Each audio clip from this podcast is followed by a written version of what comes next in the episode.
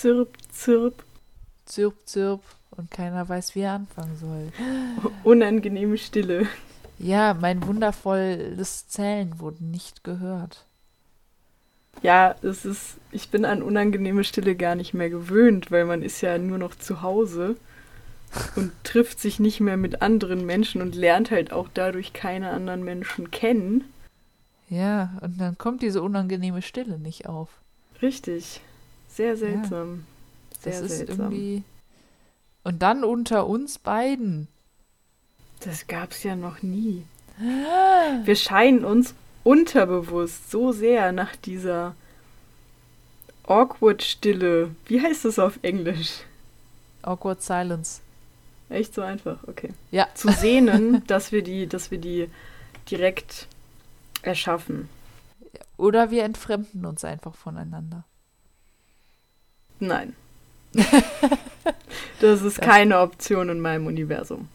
Gut. Da bin ich ja beruhigt. Ja. Und ich erst. So, hallo an alle lieben Menschen da draußen an den Empfangsgeräten. Mein Name ist immer noch Sophia. Und mein Name ist auch immer noch Sandra. Und zusammen sind wir auch immer noch Grabgeflüster. Das ist ein True Crime Podcast der Krempelkisten Corporation GmbH, Co. KG und so weiter. Das heißt, wenn ihr uns schreiben wollt oder immer erfahren wollt, wann die nächste Folge rauskommt, schaut einfach mal bei unserem Instagram-Account Krempelkiste vorbei. Hier reden wir aber natürlich nicht über Instagram oder Kisten. Nein, hier geht es um wahre Verbrechen rund um den Globus. Wir reden über grausame, interessante, aber auch abscheuliche Fälle, bei denen wir sowohl auf den Täter und die Tat an sich eingehen, aber auch auf die Opfer und Hintergrundinformationen preisgeben, die man so vielleicht noch nicht gehört hat.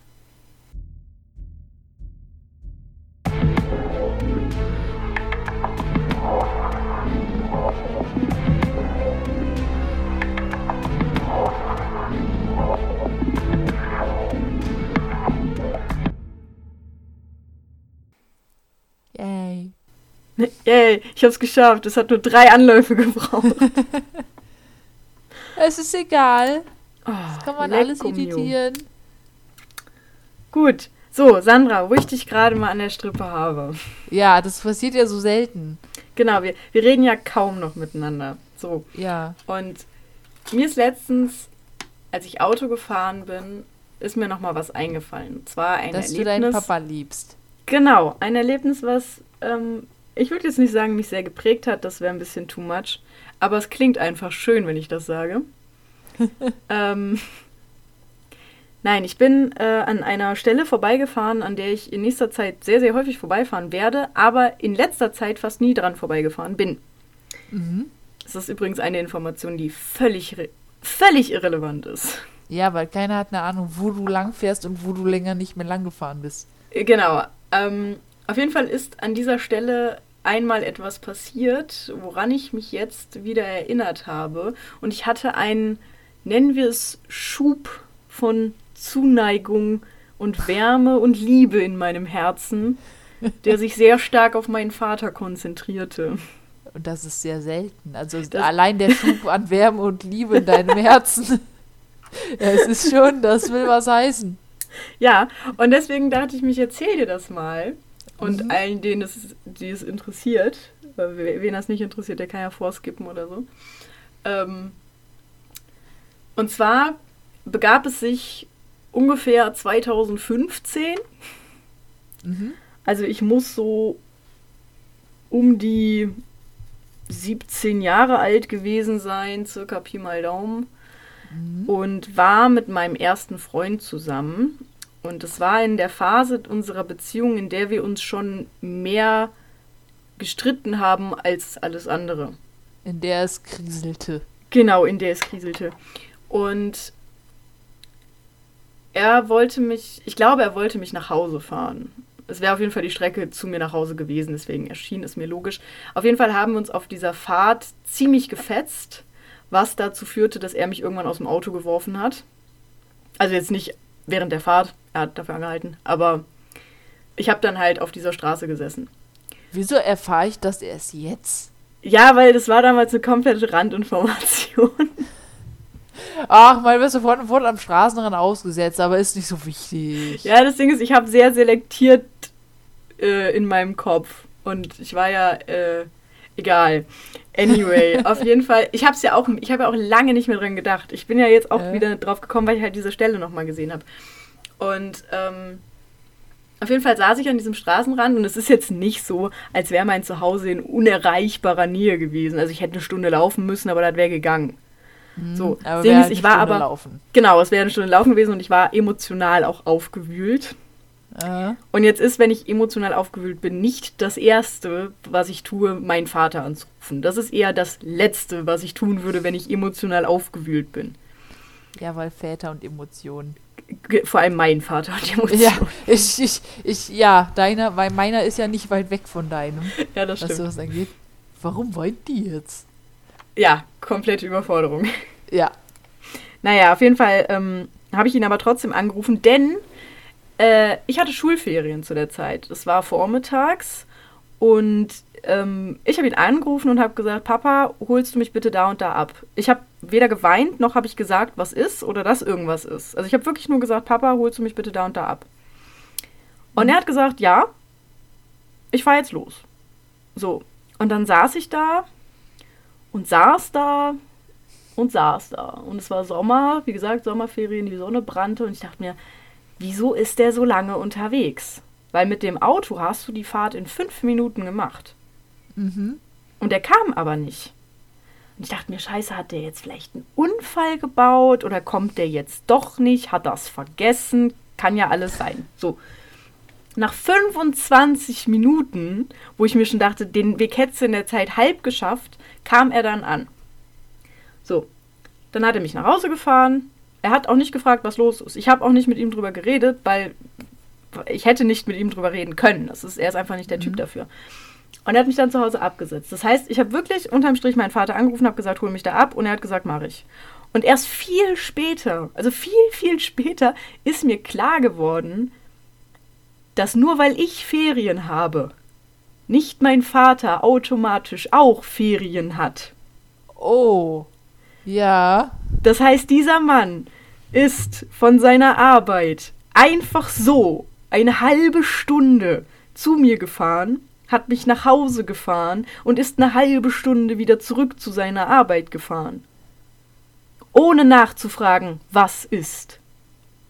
das ist, ja. Und das war ein schöner Dafür Moment. hat man Eltern, das glaube ich. Also dafür hat man nicht Eltern, aber das sind Dinge, die tun Eltern für einen. Genau, richtig. Und das war ein wunder, wunderschöner Moment, als ich da letztens nochmal dran gedacht habe. Ich mir dachte, ich kann vielleicht mit meinem Vater nicht darüber reden, wenn es mir emotional schlecht geht oder wenn ich Liebeskummer habe oder was auch immer. Aber ich weiß, wenn ich den anrufe und sage, Papa, hol mich ab, dann kommt der. Egal was ist. Egal wie dumm das ist und egal wie dumm er das findet, denn er fand das ziemlich dumm, weil er wäre die Stunde gelaufen. Und das hätte er an sich auch von mir erwartet. Aber er hat nichts gesagt, er hat es einfach gemacht. Oh. So, jetzt nachdem ich äh, zehn Minuten lang lobend über meinen Vater gesprochen habe, fragst du dich jetzt natürlich, warum hat sie das getan? Nun, ich habe eine grobe Vermutung und ich schätze mal, dass äh, folgender Fall jetzt nicht so unbedingt Zuckerschlecken wird. Und ich lehne mich jetzt einfach mal ganz weit aus dem Fenster und, und vermute, dass wir auch wahrscheinlich eine Triggerwarnung aussprechen sollten.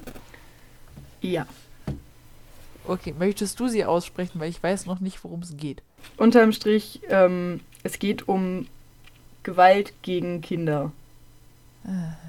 Keine sexuelle Gewalt, ich betone das nochmal, aber ich betone auch, das macht es nicht besser.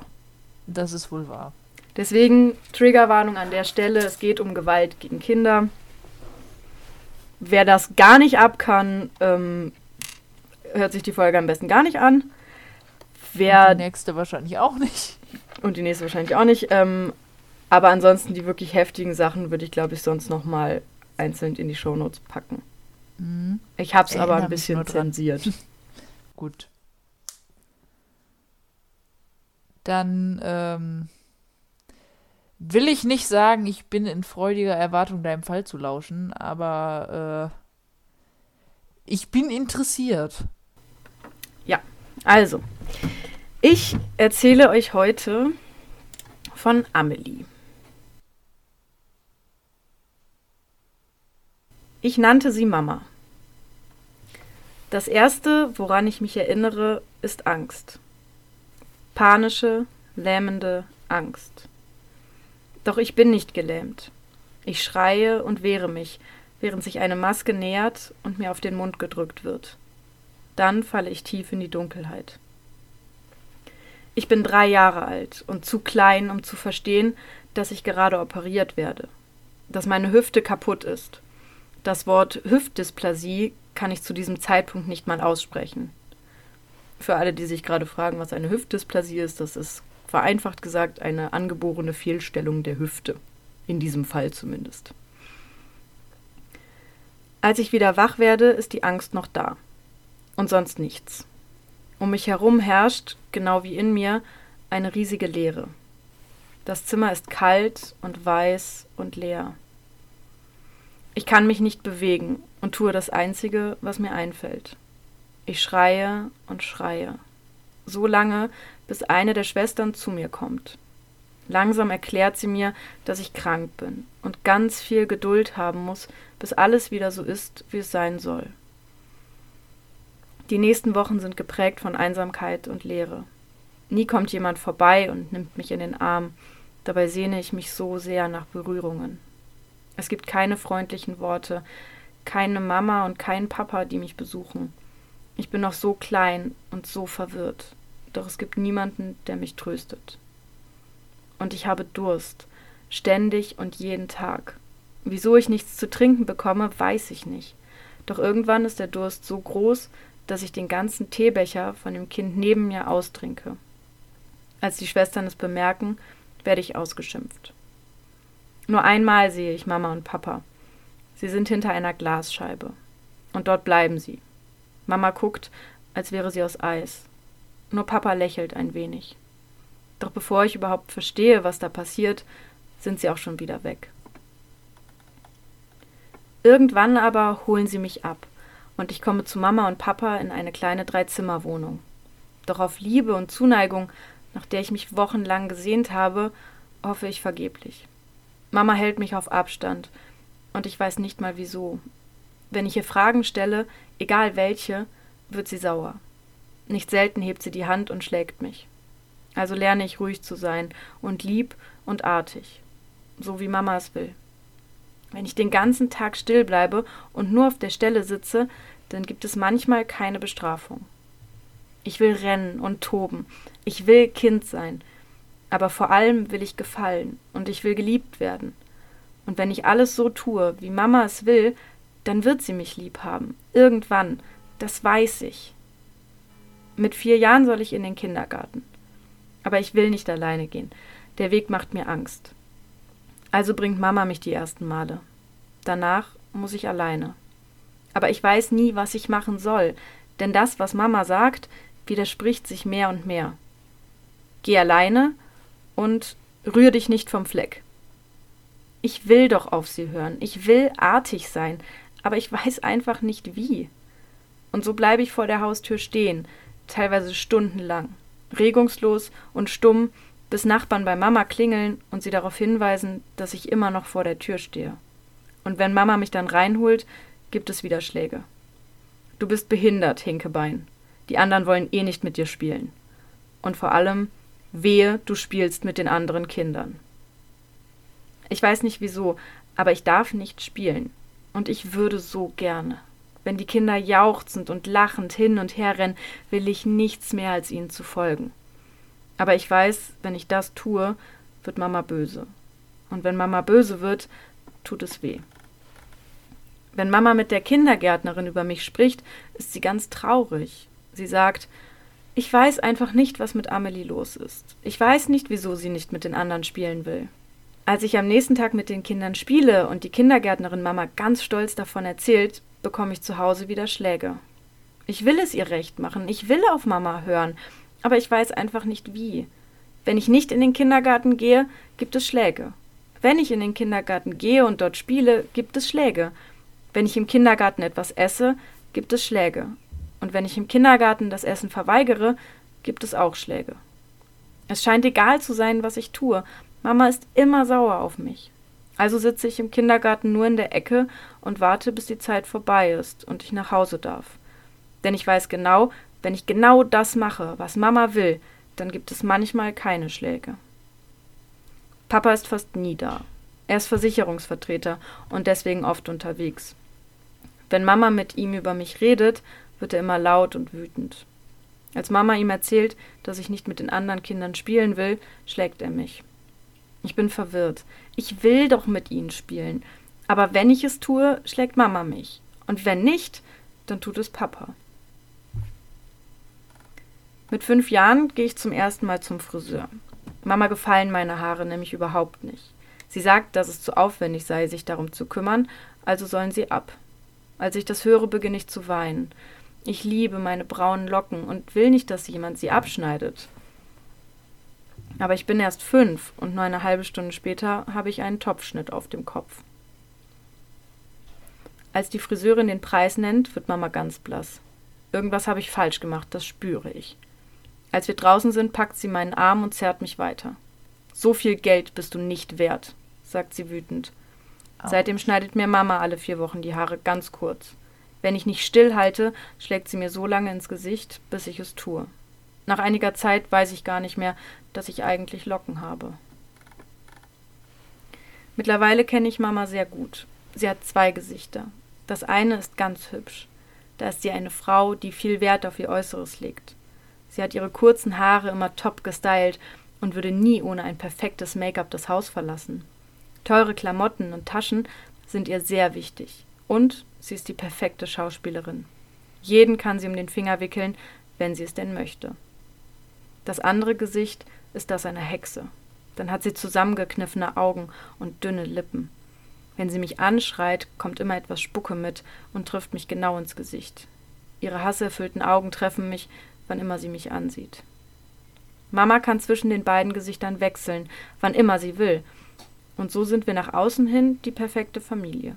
Und ich lebe in der ständigen Angst, dass Mama zur Hexe wird. Als ich sechs Jahre alt bin, muss ich wieder ins Krankenhaus.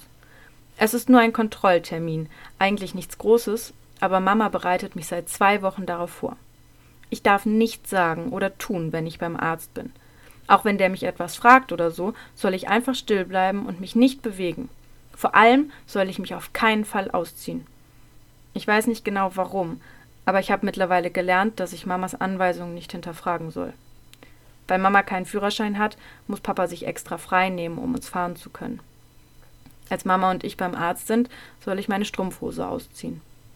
Mamas Augen treffen mich sofort mit einem kalten und bösen Blick und ich schaue stumm zu Boden. Ich würde so gerne tun, was der Arzt sagt, denn er ist unglaublich lieb und freundlich zu mir. Aber Mama macht mich regungslos und schweigsam.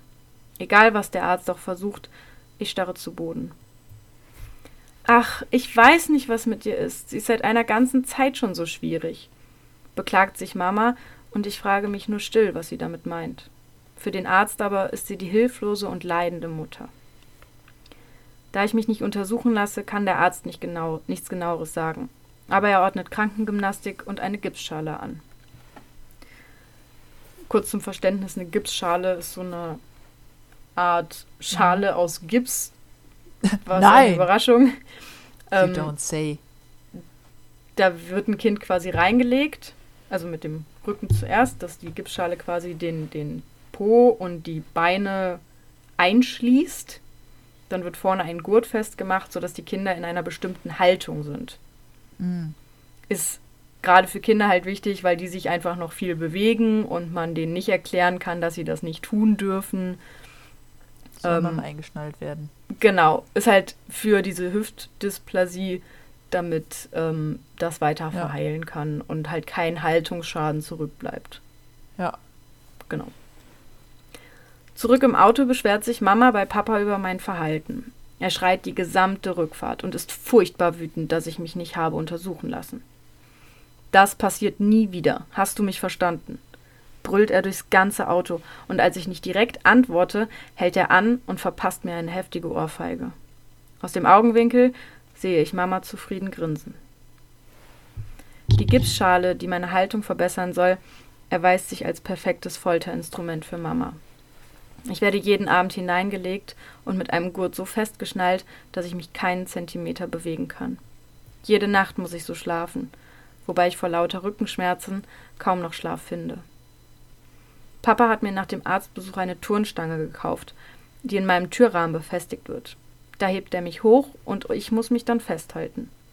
Aber Mama ist immer dabei und ihr Blick durchbohrt mich jedes Mal, so dass ich vor lauter Angst immer schnell wieder loslasse. Jedes Mal, wenn ich loslasse, versohlt Papa mir den Hintern. Mama hält mich so lange fest, damit er auch richtig treffen kann. Nach ein paar Wochen falle ich erneut. Doch dieses Mal fängt Papa mich nicht wie sonst auf. Ich schlage heftig mit dem Kopf auf den Boden. Steh auf, herrscht mich Papa an. Alles ist verschwommen und ich erkenne kaum, wo ich bin. Ich spüre nur, wie Papa mich hochreißt und mir eine knallt. Hättest du dich mal besser festgehalten, brüllt er mich an. Die Schwellung an meiner Stirn wird immer größer, doch behandelt wird sie nicht. Bis heute habe ich eine Wölbung an der Stirn, die mich an diesen Tag erinnert. Es gibt gefüllte Paprika. Ich weiß, dass mir von Paprika immer schlecht wird, also pule ich mit meinen kleinen Fingern das Hackfleisch aus dem Gemüse und will es so essen. Als Papa das sieht, knallt er sein Besteck auf den Tisch. Er ist außer sich vor Wut und schickt mich gemeinsam mit dem Essen aufs Kinderzimmer. Dort soll ich bleiben, bis ich alles aufgegessen habe. Ich weine die ganze Zeit, und als Papa nach dem Essen reinkommt und sieht, dass immer noch alles da ist, rastet er komplett aus. Er packt mich und drückt meinen Kiefer auf. Mit Gewalt versucht er das Essen in mich hineinzustopfen. Ich weiß nicht wie und warum es passiert, aber irgendwie sticht er sich dabei mit der Gabel selbst in die Hand. Er brüllt vor Schmerz und lässt mich fallen, wodurch ich auf den Boden knalle. Als Mama kommt und seine Hand verbindet, blickt sie mich aus bösen Augen an. Seit diesem Vorfall bekomme ich weniger zu essen. Mama ist der Meinung, dass ich zu stark werde und somit eine Bedrohung für die Familie darstelle also teilt sie in mein Essen ein. Alles, was ich mag, bekomme ich kaum. Obst esse ich eigentlich sehr gerne, aber als ich mal einen Apfel verweigere, weil er ganz grün und hart ist, bekomme ich ab da nie wieder Äpfel. Auch Süßigkeiten bekomme ich gar nicht mehr. Aber als Mama einmal einkaufen ist, klettere ich auf einen Stuhl, um ganz hoch an den Schrank zu kommen. Genau dahin, wo Mama alle Süßigkeiten aufbewahrt. Und ich bediene mich, esse mich so satt wie lange nicht mehr. Marzipan, Schokolade und Kekse, so viel ich will. Zwei Tage später fragt Mama, ob ich genascht habe. Als ich Nein sage, ohrfeigt sie mich so lange, bis ich es zugebe. Seit diesem Tag weiß ich, dass Mama alles weiß und alles sieht. Als Strafe schickt sie mich auf einen Hocker. Dort muss ich sitzen, bis Bettzeit ist. Und es ist erst kurz nach Mittag. Mir ist furchtbar langweilig, doch ich wage es nicht, mich zu bewegen. Plötzlich wird meine Hose ganz warm. In letzter Zeit kommt es häufig vor, dass ich mir unbemerkt in die Hose mache. Und gerade im Kindergarten ist das ganz schlimm. Mama gibt mir nie eine extra Hose mit, also muss ich den ganzen Tag in der stinkenden Hose herumlaufen. Als Mama es diesmal bemerkt, schimpft sie laut und wechselt mir unter weiteren Beleidigungen die Hose. Dann setzt sie mich erneut auf den Hocker. Als Papa abends nach Hause kommt, holt er mich vom Hocker runter. Doch nur, um mir die Hose runterzuziehen und mich auf die Toilette zu knallen. Dort soll ich sitzen. Und zwar so lange, bis ich mein großes Geschäft gemacht habe. Ich will ihm erklären, dass das nicht geht, denn das habe ich ja gerade erst, aber er will nichts davon hören. Stundenlang sitze ich auf dem Klo. Mein Hintern tut schon ganz weh, während ich meine Beine nicht mehr spüren kann. Außerdem ist mir kalt und mein Rücken schmerzt mit jeder Sekunde mehr. Das muss ich jetzt jeden Abend machen. Papa will es so. Aber Mama hat andere Pläne mit mir. Und wie so oft weiß ich nicht wieso, aber ich tue, was sie sagt. Ich soll weiterhin in die Hose machen. Sie verbietet mir regelrecht, aufs Klo zu gehen. Es ist wie so oft. Höre ich auf Mama, schlägt Papa mich, höre ich auf Papa, schlägt Mama mich. Aber Mama ist immer da, Papa nur abends. Sie ist stärker, und so höre ich auf sie, auch wenn ich nicht weiß, wieso eigentlich. Mittlerweile bekomme ich sowieso so wenig zu essen, dass ich nur alle zwei oder drei Tage groß muss. Zu der verordneten Physiotherapie gehen wir genau einmal. Danach meint Mama, kann ich den Rest zu Hause machen. Einmal kommt Mama zu mir ins Kinderzimmer. Oma Irma ist eigentlich zu Besuch, deswegen muss ich da sein. Also im Kinderzimmer. Mama keift mich an, dass ich mich auf den Boden legen soll. Als ich nicht schnell genug reagiere, schubst sie mich, sodass ich hinfalle. Als ich bäuchlings auf dem Boden liege, reißt sie meine Beine hoch.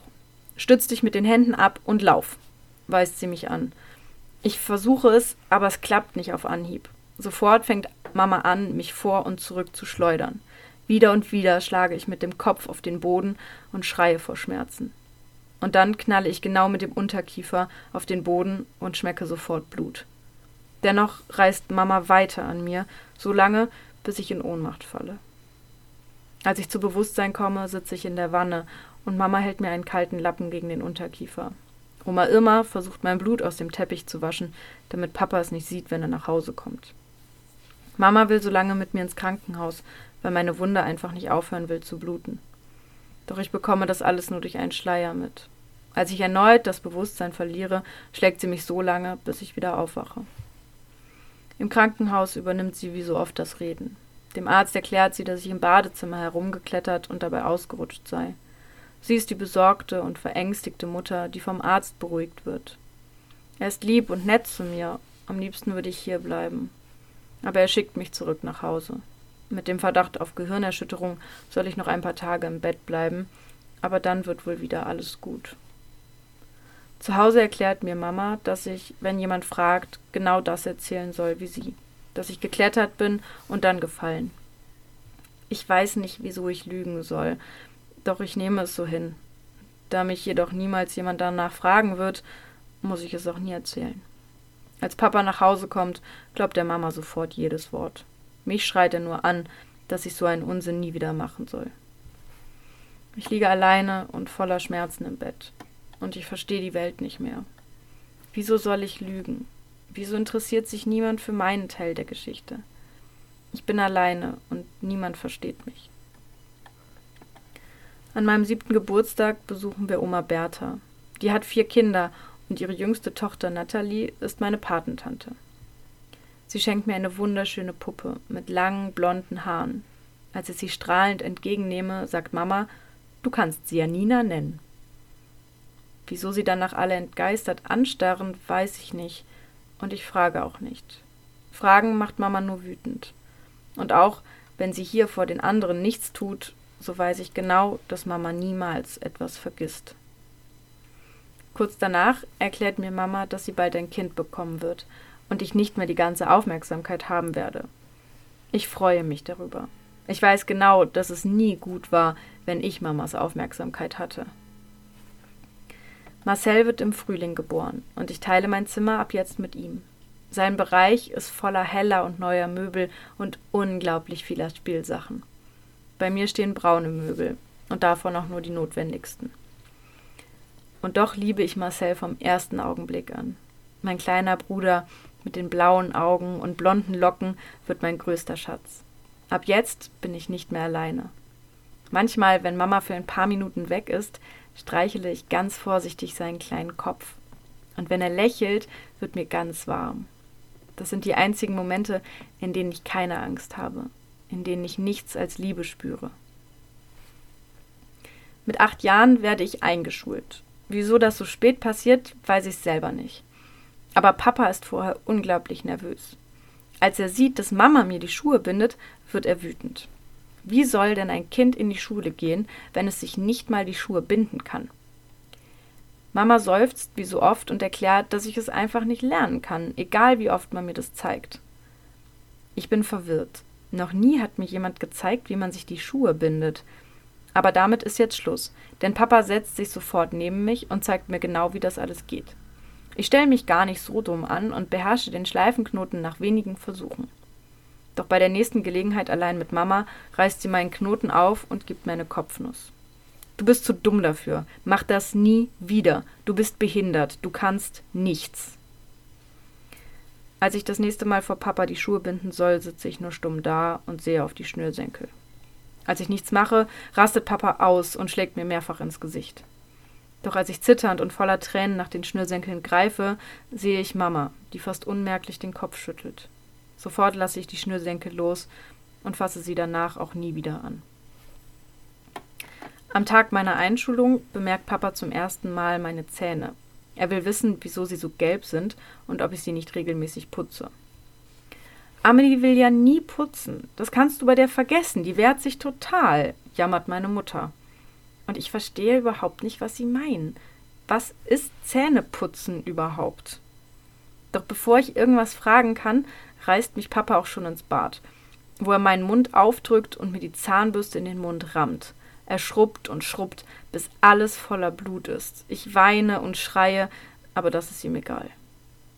Und kurz vor der Schule nimmt er mich beiseite. Wenn du in der Schule aufs Klo musst, dann sagst du gefälligst Bescheid. Du machst dir nicht in die Hose, klar? Ja, Papa, antworte ich leise und bekomme sofort eine geknallt, weil ich so leise gesprochen habe. In der Schule selbst rede ich gar nicht. Und die Toiletten benutze ich nicht, denn ich weiß, dass ich dann Ärger mit Mama bekomme. Als Mama aber nach wenigen Tagen in die Schule gebeten wird, weiß ich, dass das nichts Gutes bedeutet. Die Lehrerin erzählt, dass ich nie etwas sage und mir sogar in die Hose gemacht habe. Und Mama ist ganz entsetzt und verzweifelt und sagt, sie wüsste auch nicht mehr, was sie noch mit mir machen soll. Ich verstehe es einfach nicht. Mama will doch genau das von mir. Doch als wir die Schule verlassen, weiß ich genau, dass jetzt etwas Schlimmeres passieren wird. Mama schickt mich sofort ins Bad. Gleich wird sie hinterherkommen und mich mit spitzen Fingern anfassen, während sie mich herumschubst und sauber macht. Doch es passiert etwas ganz anderes. Als sich die Badezimmertür öffnet, hat Mama Gabel, Löffel und Teller in der Hand. Was dann passiert, beschreibe ich nicht weiter. Nur so viel, es passiert exakt das, was man erwartet wenn es auch das ist, was man eigentlich niemals von irgendwem erwarten sollte. Ja. Oh, das ist. ja. Ja.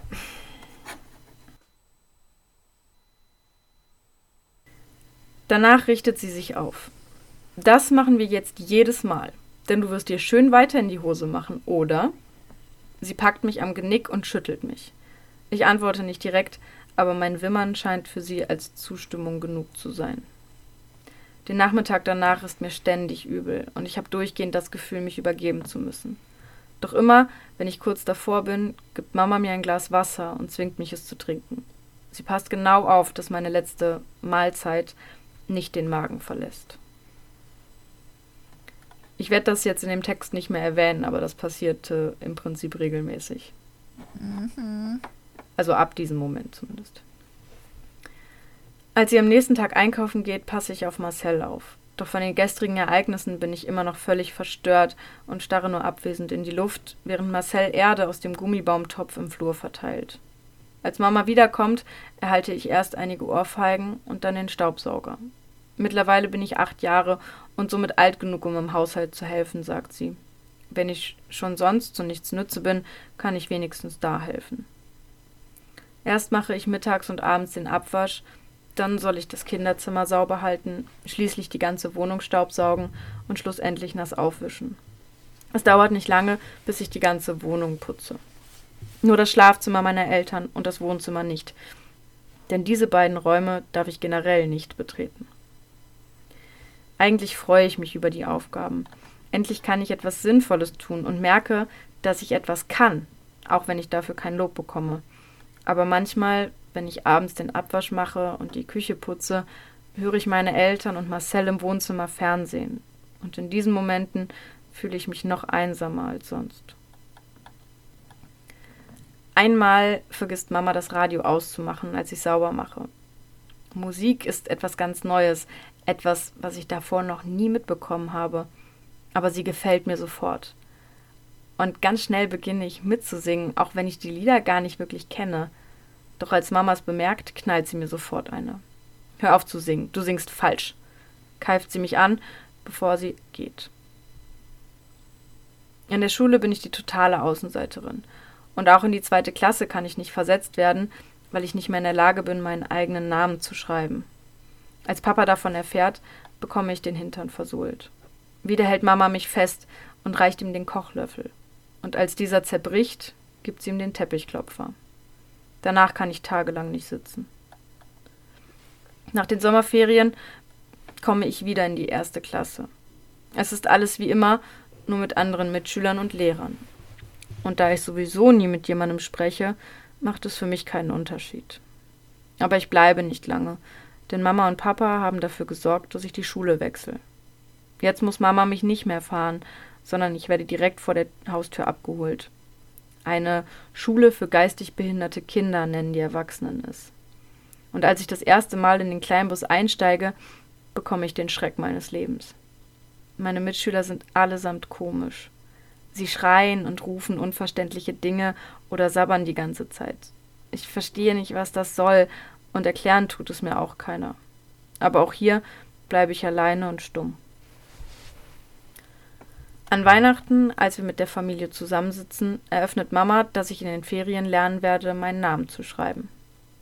Ich bin unglaublich aufgeregt und kann mich kaum auf etwas anderes konzentrieren, doch der Unterricht soll erst morgen beginnen.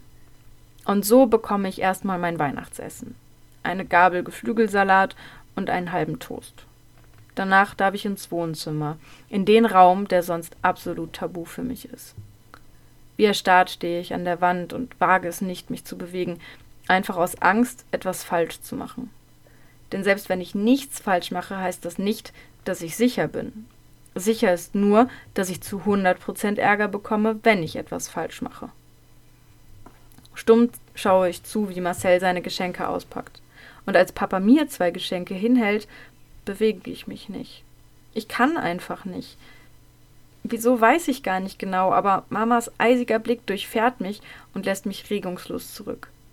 Wie so oft lasse ich den Kopf hängen und bevor etwas anderes passieren kann, schnappt sich Mama die Geschenke und räumt sie weg. Danach schickt sie auch mich fort und ich liege noch lange wach und höre das glockenhelle Kinderlachen von Marcel und die dazugehörige Weihnachtsmusik. Am nächsten Tag ist es soweit. Ich soll schreiben lernen. Naja, zumindest meinen Namen. Mama hält mir einen Stift hin und ich greife mit der linken Hand danach. Sofort zieht sie den Stift weg und schreibt meinen Namen auf ein Stück Papier. Ich soll es genauso machen wie sie. Als ich erneut mit links nach dem Stift greife, schreit sie mich an, ich soll die rechte Hand benutzen. Ich weiß nicht wieso, aber ich benutze immer wieder automatisch die linke Hand. Wenn ich den Stift mit rechts halte, fühlt sich das unglaublich komisch und falsch an. Aber immer wenn ich mit links greife oder mit rechts wackelig schreibe, schlägt sie mir auf die Finger. Am Anfang mit ihrer Hand, doch nach und nach benutzt sie dafür lieber den Kochlöffel. In der Schule wundern sich meine Lehrer über meine blauen und grünen Hände. Sie fragen nach, was passiert ist, und wie immer schweige ich. Und mehr passiert auch nicht. Es ist Februar, als Mama komplett ausrastet. Sie schlägt so lange auf meine kleinen Finger ein, bis diese feuerrot sind und immer mehr anschwellen. Als meine Lehrer das sehen, wird sie zu einer Unterredung an die Schule gebeten. Eine Woche später gehen wir zusammen zu einem Kinderpsychologen. Doch auch dort schweige ich eine Stunde lang. Mittlerweile muss Mama mir nicht mal mehr sagen, dass ich nicht reden soll. Ich habe die Fähigkeit zu sprechen beinahe komplett verloren. Nur noch unter größten Anstrengungen gelingt es mir überhaupt, ein Wort zu sagen. Gegen den Willen meiner Mutter aber schon gar nicht. Das letzte Wort vom Kinderpsychologen ist Kinderheim. So. Und an dieser Stelle machen wir einen Cut. Was, glaube ich, ganz gut ist, denn wir atmen ja. jetzt alle mal durch. Ich, ich bin absolut. Ich weiß gar nicht, was ich sagen soll. Ja. Mein, ich mein auch nicht. Glaube an die Menschheit ist gerade so dermaßen bis zum Erdkern durchgerammt worden. Ja. Oh. Ähm, ich schicke dir jetzt ein paar Fotos von Amelie. Mhm. Die werden wir auch auf Instagram veröffentlichen. Einmal das erste Foto, das ist sie bevor, also vor dem Text quasi, den ich geschrieben habe. Oh. Oh, oh, oh, ich lese die Bildunterschrift. Also es entschuldigt nichts, aber es äh, genau. ist irgendwie Klischee. Es ist die Stiefmutter. Ja. Da will ich auch gleich nochmal kurz etwas mehr drauf eingehen. Weil ich habe mich sowieso schon gefragt, gibt es einen Grund dafür, dass diese Frau dieses Kind so sehr hasst? Das ist kein Grund. Nee, ja, aber das ist kein Grund, das ist mir schon klar, aber ähm, ähm, dann. Ich weiß nicht. Ja. Ich hatte ja von dem ersten Schultag berichtet. Mhm. Da hat ähm, ihr Vater ihr die Zähne geputzt. Wobei das ein sehr nettes Wort für das ist, was er getan hat. Und direkt danach hat er ein Foto gemacht. Von ihrem ersten Schultag. Und das ist halt Oh. original dieses Bild. Und ähm, wie gesagt, du siehst das erste Bild ja, wo sie wirklich ein kleines, süßes, lächelndes Mhm. Mädchen ist. Und ich schicke dir jetzt nochmal die Bilder, wie sie danach aussieht. Und wie sie danach ähm, sich verändert hat. Also sie ist wirklich ein absolut stilles, in sich gekehrtes Mädchen geworden, was immer irgendwie so nach unten guckt oder Mhm. mit toten, leeren Augen irgendwo hin. Total unbeteiligt. Die Frisur finde ich tatsächlich gar nicht so schlimm. Das ist eine Frisur, die hätten auch meine Eltern mir machen können. Ja, aber, Aber, ist trotzdem, wenn du, wenn ähm, du deine Haare liebst, sag ich mal. ja, das, da, genau das ist nämlich auch der Punkt. Also sie hat ja wirklich auf dem ersten Bild super süße Locken, braune, lockige Haare. Es ist so ein richtiges kleines Mädchen-Klischee-Ding. Ja, Und ähm, also dieses Kind sieht einfach innerlich tot aus, finde ich. ja.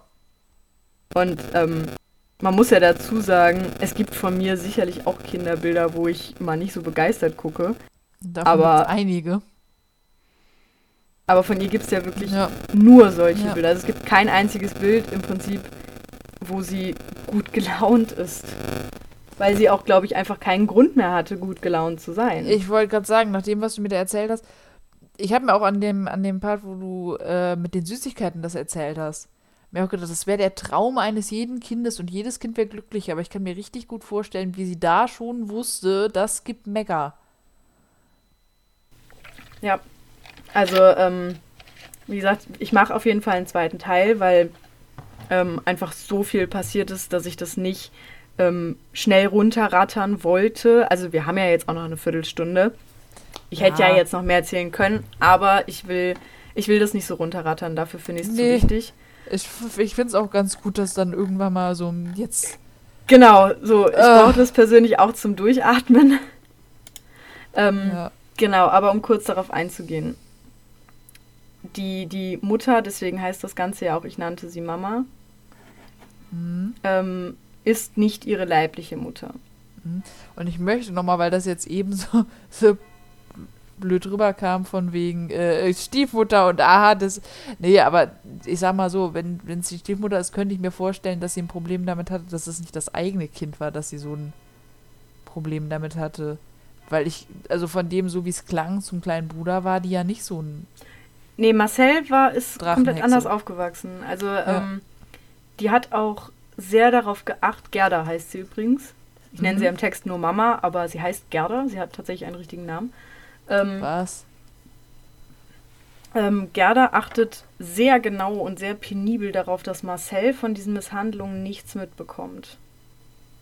Mhm. Also der wächst zwar mit Amelie unter einem Dach auf, aber er kriegt davon nichts mit. Und sie teilt sich nicht mit, weil sie nicht sprechen kann. Also sie hat Ja. tatsächlich teilweise einfach psychisch die Fähigkeit verloren zu sprechen. Oh, das Und ist so furchtbar. nach außen hin ist diese Familie halt wirklich perfekt. Also der einzige Makel ist halt, die haben ein behindertes Kind, in Anführungsstrichen. Weil nach außen Mhm. hin wird Amelie halt wirklich als geistig zurückgeblieben und behindert bezeichnet. Die Mutter legt auch großen Wert darauf, dass alle das weiterhin so denken. Und sie ist halt die tolle Mutter, die das trotzdem noch hinkriegt und so geduldig mit der Amelie ist und immer alles versucht. Natürlich. Mhm. Also ähm, sie ist wirklich eine Meisterin der Manipulation. Wir werden das in der nächsten Folge auch nochmal thematisieren. Die ähm, verarscht, und ich möchte es nicht anders nennen, aber die verarscht Polizisten, Lehrer, Pädagogen, also wirklich alles. Die kann alles überzeugen, was sie überzeugen möchte. Und unterm Strich, ich habe keine Beweise dafür und vielleicht hänge ich mich jetzt hier auch sehr weit aus dem Fenster. Es ist nur meine persönliche Meinung. Ähm, ich glaube, dass sogar der Vater von Amelie irgendwann dachte, dass sie geistig behindert ist. Ja. Ich habe mich sowieso, also nachdem was der Vater schlägt sie ja auch. Ja, So. Ja. Ist ja kein Deut besser. Aber ja aus anderen Gründen. Was es nicht besser macht, auf keinen Fall. Aber ich habe mich zwischenzeitlich auch gefragt, ob die, die, die, die Gerda, Gerda war es, Mhm. ähm, das absichtlich so entgegen dem Vater macht, damit er ausrastet und sie schlägt? Weil es, es ist so ein bisschen, der Vater versucht ja, ihr Dinge beizubringen. Zwar auch auf einem komplett falschen Wege, aber er rastet ja aus, wenn sie Sachen nicht hinbekommt. So, und dann kommt die Mutter an und, und, und wehe, du machst das und bla bla bla, ne, damit er halt, also, weißt du, was ich meine? Ja, es, also es würde mich nicht wundern. Es gibt da keine ähm, konkreten Hinweise drauf. Mhm. Es würde mich aber nicht mich, wundern. Sonst habe ich mich nämlich zwischenzeitlich gefragt, wissen die Eltern denn auch da, voneinander, dass der jeweils andere das Kind auch misshandelt? Ja, die machen das ja zusammen. Ja, ja gut. Also äh, während er sie schlägt, hält sie Amelia Ach, ja, fest. Stimmt. Ja, ja, hast du das gesagt. Also die wissen das ganz klar. Und ah. das scheint für beide völlig normal zu sein und ein völlig legitimes Mittel zur Kindererziehung. Ähm, wobei, also natürlich schlägt man das eigene Kind, also auch das fremde Kind nicht. Man schlägt generell keine Kinder oder Menschen. Das sollte man generell nicht tun. Ähm, aber auch da, finde ich, gibt es nochmal einen Unterschied zwischen einer Ohrfeige, einem Klaps auf den Hintern und einem Schlag ins Gesicht. Mhm. Also ich will jetzt hier gar nicht staffeln oder beginnen zu relativieren, also zu sagen so, ach ja, meine Ohrfeige passt schon. Denn es ist, gibt tatsächlich Studien, die beweisen, dass sogar ein, ein Klaps auf den Hintern, der nicht mal wehtut, das Vertrauen in mhm. die Eltern komplett zerstören kann, nachhaltig. Ähm, aber trotzdem gibt es ja Unterschiede und ein Kind, ein sechsjähriges, siebenjähriges, achtjähriges Kind mitten ins Gesicht zu schlagen, ist halt wirklich eine Hausnummer. Mhm. Und es hat ja dabei, also es ist ja nicht dabei geblieben. Also allein die Nummer, wo sie danach ins Krankenhaus musste wegen des Kiefers, wo mhm. Gerda einfach ihre Beine genommen hat und sie hin und her geschleudert hat, völlig ohne Sinn und Verstand. Weil es denn dann zu sagen, du wirst zu groß und kannst dich wehren, deswegen kriegst du nichts mit. Das ist, oh Gott. Ey. Genau, ähm, also es gibt sehr, sehr viele Einzelfälle, die aufgeschrieben wurden. Man muss ja dazu sagen, ähm, es ist eine Autobiografie, aus der ich diese ganzen Informationen habe. Und ich bin mir sicher, dass nicht alles aufgeschrieben wurde, weil so lange kannst du ein Buch gar mhm. nicht machen. Ähm, ganz doof gesagt, ich denke mal, das sind so die Highlights, auch wenn ich es nicht so nennen möchte, mhm. aber ihr wisst, was ich meine. Und genau, worauf ich am Ende noch mal kurz eingehen wollte, ist Gerda, also Mama, ist nicht ihre leibliche Mutter. Sie wird das auch irgendwann erfahren. Wie und wann, das erzähle ich nächste Folge. Aber das kann ich ja zumindest schon mal spoilern. Mhm. Ähm, zumal es im Text eh vorkommt. Also es ist jetzt nicht so furchtbar. Die Mutter von Amelie also die erste Frau von Amelies Vater, war psychisch krank. Das heißt, sie hatte Depressionen und Schizophrenie, wobei ich da sagen muss, dass ich mich teilweise auch auf das beziehe, was Gerda Amelie gesagt hat und da ist ein bisschen schwierig mit, wie wahr ist das alles. Ja. Aber dass sie krank war, ist, bin ich mir ziemlich sicher bestätigt. Aber wie gesagt, ich gehe da nächste Folge nochmal näher drauf ein. Jetzt geht es nur ums Grobe. Und Amelie hatte eine größere Schwester. Mhm. Und es ist jetzt noch nicht so lange her, dass ich dir diesen Fall erzählt habe, aber kannst du dich an die Szene erinnern, wo Amelie eine Puppe geschenkt bekommt? Äh. Amelie bekommt zum siebten Geburtstag eine Puppe geschenkt ja. von ihrer Patentante und die hat lange blonde Haare. Ach ja, ja, ja, ja, ja, ja, ja, kannst sie, kannst sie ja, äh, wie war Du kannst Nina? sie ja Nina nennen, genau. Ja, ja, ja. Und ja. alle sind völlig entgeistert und Amelie versteht nicht mal warum, aber Nina ist der Name ihrer Schwester gewesen und die ah. hatte lange blonde Haare. Gewesen. Mhm. Genau. Nina ist, es wird zumindest vermutet, aber ich gehe stark davon aus, dass das stimmt. Nina ist mit ihrer Mutter gemeinsam bei einem erweiterten Suizid gestorben. Ich will jetzt nicht sagen, wie alt sie ist, weil ich mir gerade unsicher bin und ich nichts Falsches sagen möchte. Ich werde es aber nächste Folge erwähnen. Ja. Und warum auch immer, das ist bis heute nicht ganz klar, ähm, hat Amelies leibliche Mutter sie nicht mitgenommen. Das heißt, sie hat Nina mitgenommen und ist mit ihr in einen Fluss gesprungen so oder so ähnlich muss das abgelaufen sein.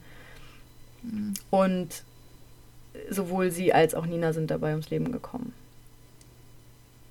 Und Nina wurde ein paar Tage danach gefunden. Amelies leibliche Mutter ein paar Wochen später erst. Deswegen liegen die Gräber zum Beispiel auch getrennt, mhm. weil die halt mit so einem großen Abstand gefunden wurden. Und danach kam Amelie dann zu ihrem leiblichen Vater. Mhm. Es wird vermutet oder es wird gesagt, das ist halt auch immer, ne, ich kann mich hier auch nur auf Aussagen verlassen, aber wie gesagt, ich gehe davon aus, dass das stimmt, aus dem, was ich gelesen habe, dass Amelies Vater ihre Mutter wohl geschlagen hat.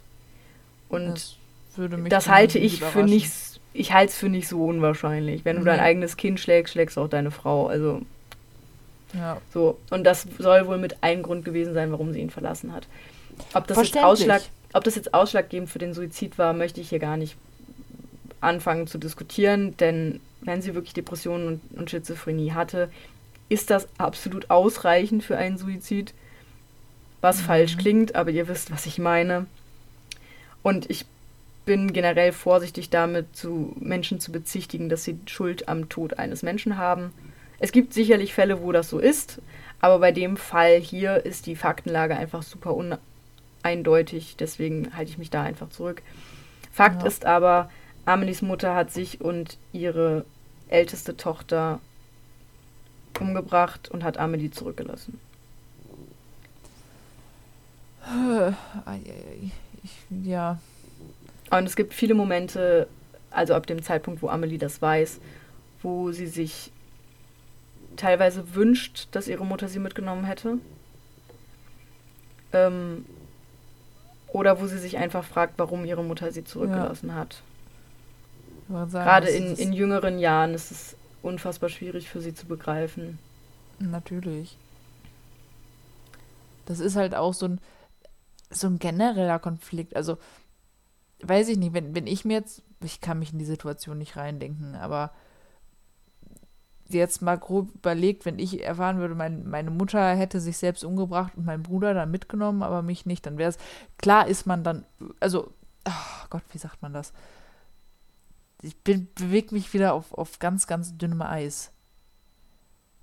Also man, man fragt sich, warum wird man selbst zurückgelassen? Andererseits denkt man sich dann ja wahrscheinlich auch, gut, ich wurde nicht mit in den Tod gerissen. Äh, äh schwierig. Ja, finde ich auch. Mhm. Weißt du, dann, ich, ich, mein ganzer Kopf ist gerade einfach nur. Ja, ich war auch, also ich war echt fair. Ich habe das Buch in einem Rutsch durchgelesen tatsächlich. Und ja, das Thema tut weh. Aber manchmal muss es wehtun, damit wir wach werden. Ein sehr poetischer Satz, wie ich finde. Mhm.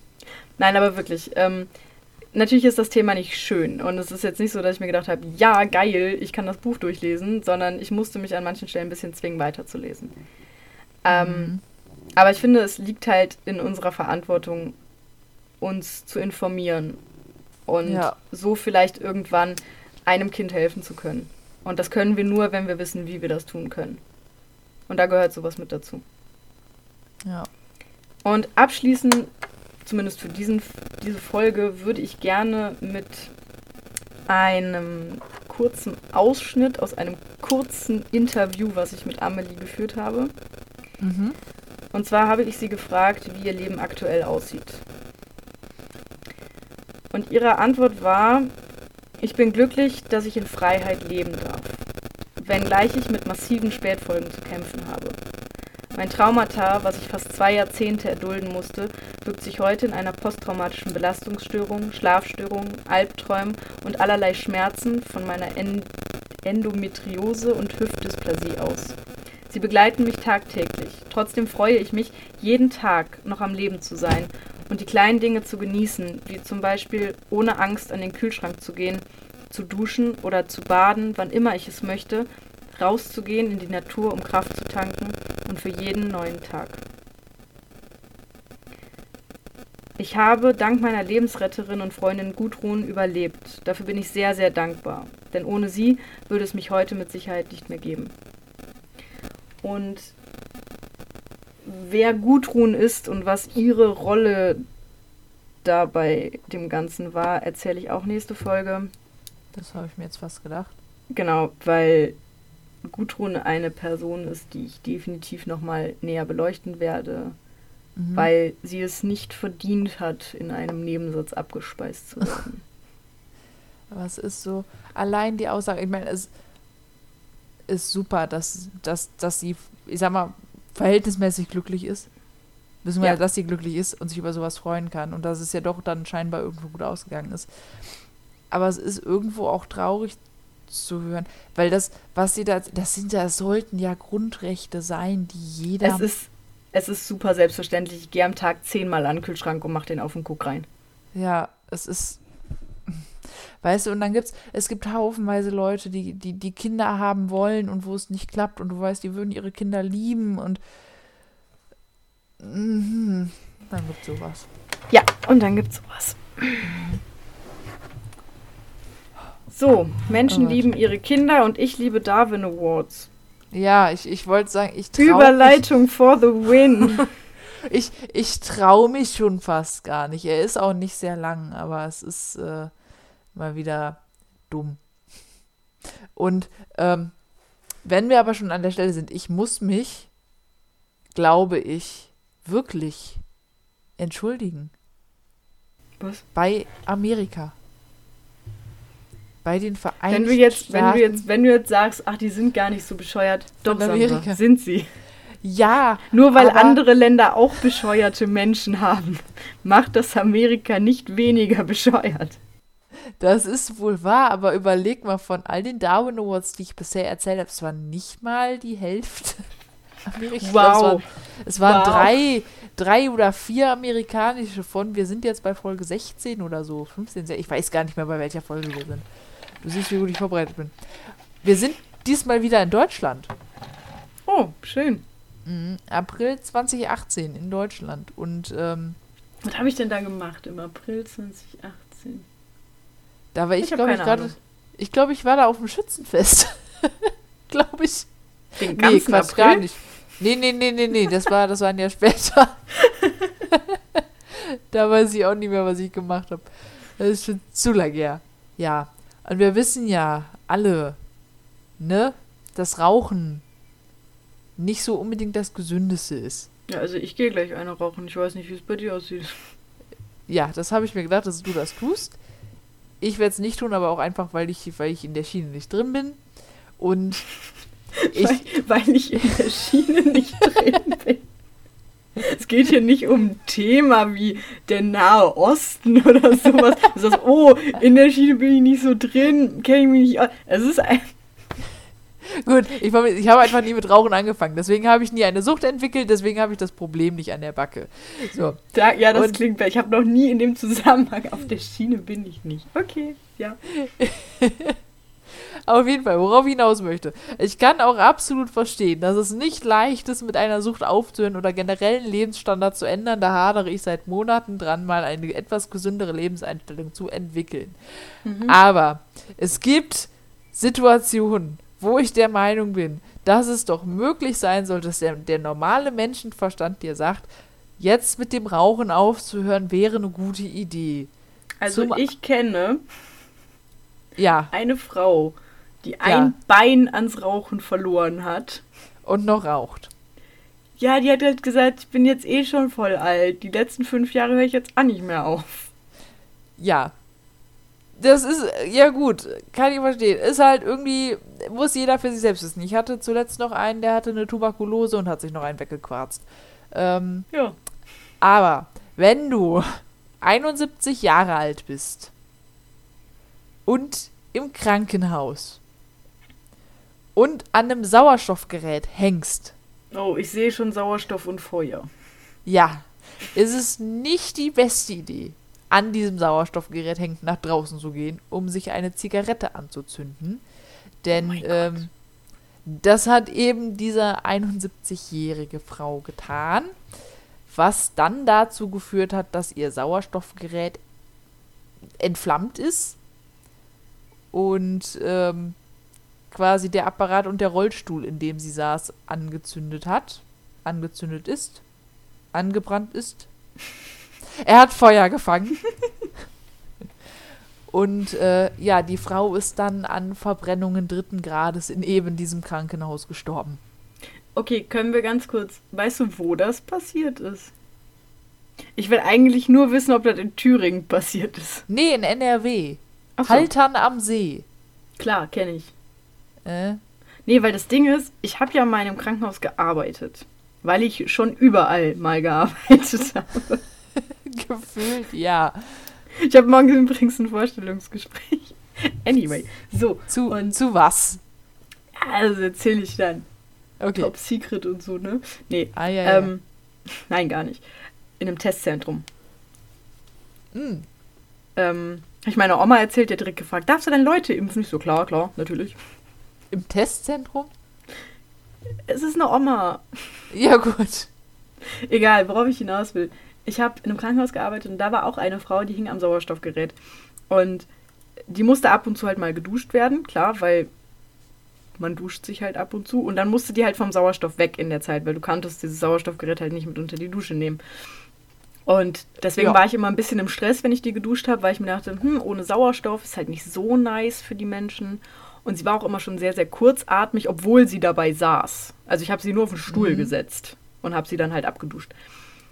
Die ist trotzdem immer mit mir rausgegangen, eine rauchen. Das ging. Ah.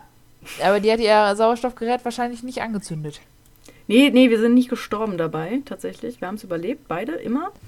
Ja, Aber die war, ich, ich habe die total gern gehabt. Ähm, die hat immer mit mir abends noch nach Feierabend, also mein Feierabend, nicht ihrer, äh, haben wir noch ein bisschen gequatscht, eine geraucht, uns über andere lustig gemacht. Wahlweise Patienten oder Pfleger. Ich, ich stelle mir gerade vor, wie ihr diese beiden Opis von den Muppets seid. Die dann da einfach zusammen rumhängen und sich über alle lustig machen. Wie heißen die nochmal? Keine Ahnung, ich habe die Muppet Show tatsächlich nie gesehen. Ja, auch nicht so wirklich, aber die beiden Opis kenne ich. Ja, ja, die kenne ich auch. Aber Ich weiß nicht, wie die heißen. Ja, so viel zu, zu Sophias Geschichten. Okay, ja, gut, okay. Jetzt sind wir aber wieder einigermaßen aufgeheitert. Weil natürlich, man muss sich mit dem Thema beschäftigen, aber ich möchte auch nicht, dass irgendwer von uns depressiv wird. Das nee, ist das auch wollen wir alle nicht. Richtig, wir wollen ja alle irgendwo fröhlich bleiben. Genau. Aber wir sollen Alright. trotzdem was mitnehmen und wir haben, denke ich, was mitgenommen. Dann ähm, möchtest du unsere wunderhübschen ZuhörerInnen verabschieden? Unsere super sexy, bezaubernden Zuhörer und Zuhörerinnen. Genau, die. Schrödinger, jetzt lass das Mikrofon in Ruhe. Ich glaube, deine Katze möchte noch was sagen. Nee, der. Ah, fuck. Krallt sich gerade. Ihn nicht. Nun gut. Also dann, wenn Schrödinger nichts mehr sagen möchte, dann ähm, sage ich abschließend guten Morgen, guten Mittag, guten Abend und gute Nacht. Und wir hören uns beim nächsten Mal dann, wenn es wieder heißt Grabgeflüster.